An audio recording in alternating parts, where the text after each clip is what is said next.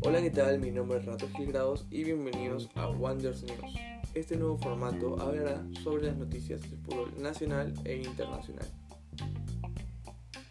Nuestros titulares son Universidad de Deportes, el equipo de Ángel Comiso, venció UTC y es virtualmente ganador de la fase 1 a falta de completar la bolsa de minutos.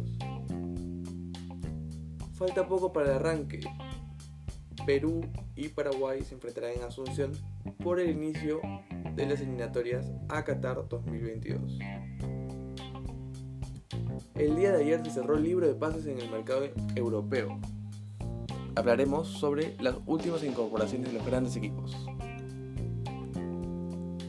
Además, hablaremos sobre los futbolistas peruanos en el exterior y por qué a los jóvenes peruanos en el exterior les cuesta mantenerse en el extranjero.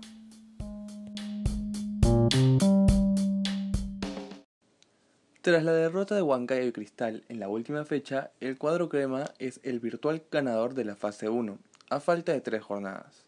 Sin embargo, antes deberá completar los 137 minutos faltantes en la bolsa de minutos. Eso no será un problema, ya que debido a la lesión de Alonso y la participación de Carvalho en la selección, estará obligado a utilizar a Romero y a Luis Valverde en el once titular. Con esto, la U asegura mínimo las semifinales del campeonato y la clasificación a la Copa Libertadores 2021. Desde el reinicio, Universitario no pierde. Su última derrota fue contra Vallejo por la fecha 2 de la fase 1 el 22 de febrero.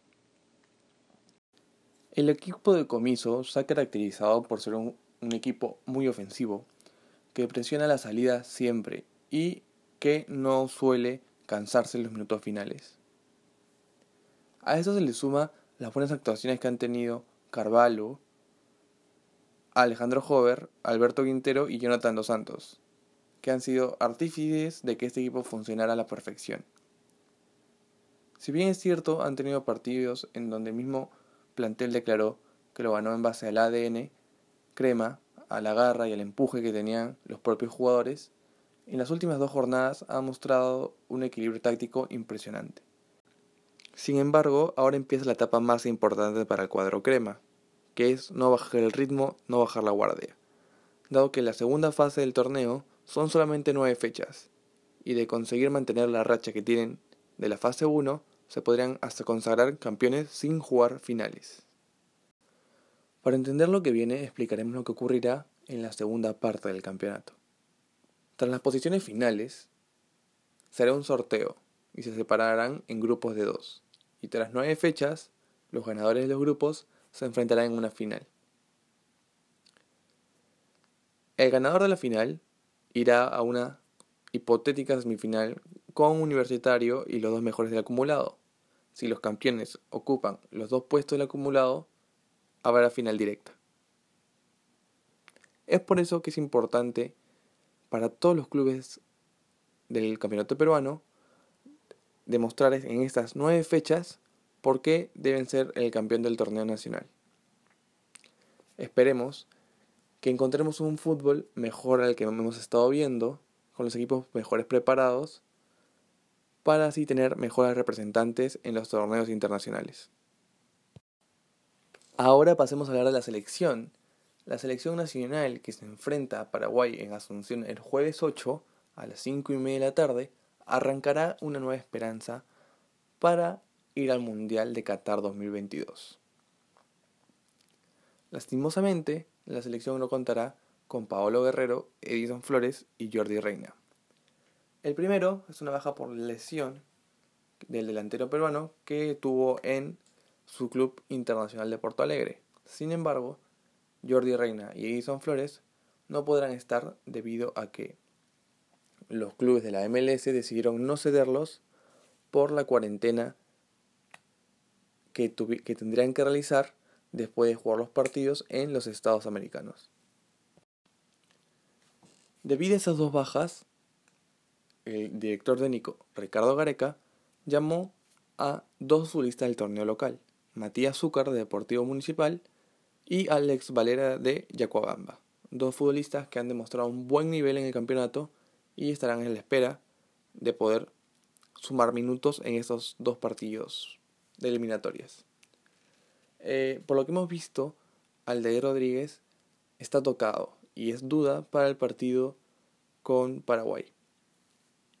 Y Farfán llega sin club, lo cual nos haría indicar que Raúl Ruiz Díaz sería el titular el día jueves. Perú le ganó 4-1 a Paraguay en Asunción por las eliminatorias de Rusia 2018.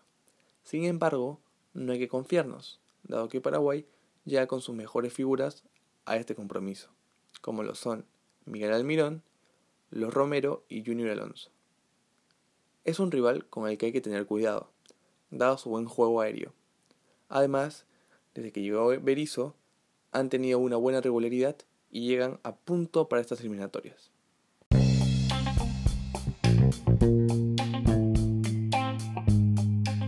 Con esto nos vamos a la pausa, pero volveremos hablando sobre las grandes novedades del mercado europeo y con nuestro debate sobre por qué los futbolistas jóvenes peruanos regresan tan rápido al extranjero.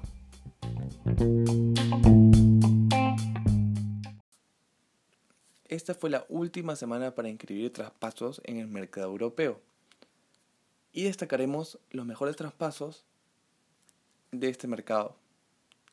Empezamos por un club que se ha reforzado muy bien, sin embargo no está teniendo los resultados deseados, como es el Chelsea, que ha unido a Ben Chilwell, Timo Werner, Kai Havertz y Hakim Ziyech. Sin embargo, a pesar de esa suma de dinero, no ha podido conseguir los resultados queridos en Premier League e incluso se ha llegado a discutir la continuidad de Frankie Lampard. Seguimos con el, con el mercado de la Premier League. Diogo Jota y Thiago Alcántara ficharon por el Liverpool. Un Liverpool que trata de mejorar cada año y mantiene el ritmo que venía teniendo la temporada pasada. Sin embargo, el último fin de semana perdió 7-2 contra el Aston Villa. Vamos a pasar a la liga italiana, donde encontramos a dos clubes que han invertido un montón en fichajes, como lo son la Juventus y el Napoli. La Juventus invirtió 72 millones de euros en Arthur y en Morata, además de contar con la presencia de Federico Chiesa, cedido con opción de compra obligatoria. Esto obliga a los dirigidos de Pirlo a seguir ganando el Scudetto y atentar por la Champions League. El otro club fue el Napoli, que invirtió 70 millones de euros en Víctor Osimhen, un delantero que venía haciendo muy bien las cosas en Lille y que destacó en la última Champions. Para finalizar el tema de fichajes, nos iremos al fútbol alemán, donde encontraremos al actual campeón de la Champions League con los fichajes de Leroy Sané y Douglas Costa. También tenemos fichajes de último momento, como lo son Thomas Party del Atlético Madrid al Arsenal y Rubén Díaz del Benfica al Manchester City. Ok, es hora de la controversia, del debate. Vamos a hablar de por qué los futbolistas peruanos no se suelen adaptar al fútbol europeo. Si bien es cierto, esta tendencia está cambiando con los futbolistas de la selección, muchos futbolistas peruanos van al extranjero y lastimosamente no se adaptan y vuelven. Esto lo hemos pasado con Raymond Manco, el mismo Edinson Flores y Andy Polo que han tenido que volver para volver a salir.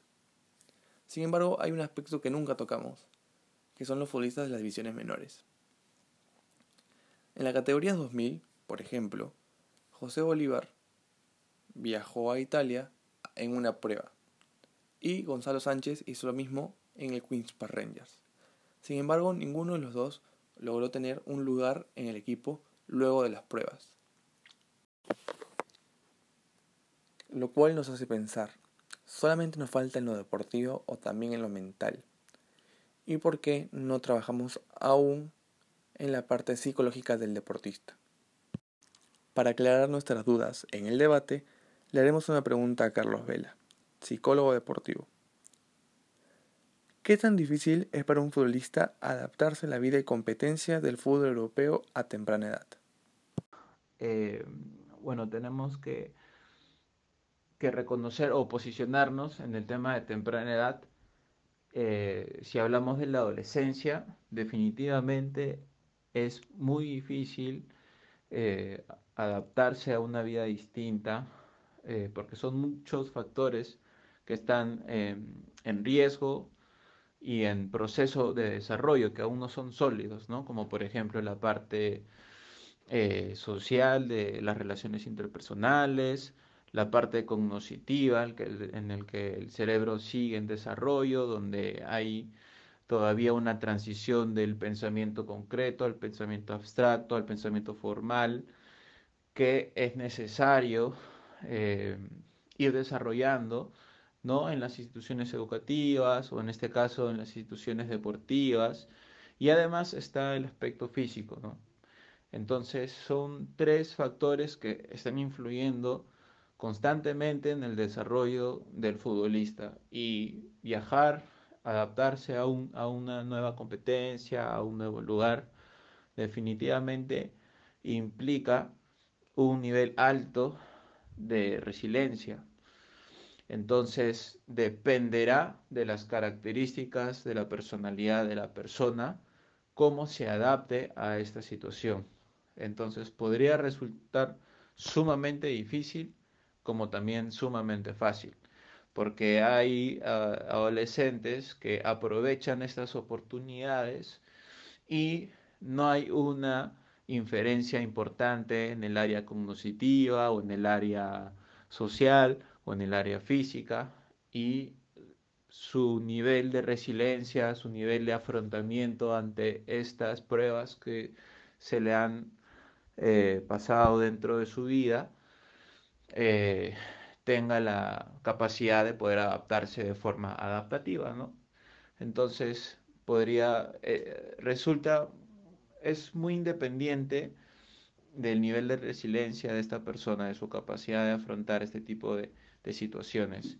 Si no influye en su, desarrollo integral de todos los factores, puede resultar fácil la adaptación, pero en, caso haya otros problemas que no le permitan tener un rendimiento bueno o, que haya una influencia fuerte en su bienestar psicológico, puede que sea difícil la adaptación. Muchas gracias Carlos. Esperemos que la corriente siga mejorando, que la curva siga elevándose en el, en el hecho de seguir teniendo jugadores en extranjero y que esos mismos jugadores se mantengan a buen nivel.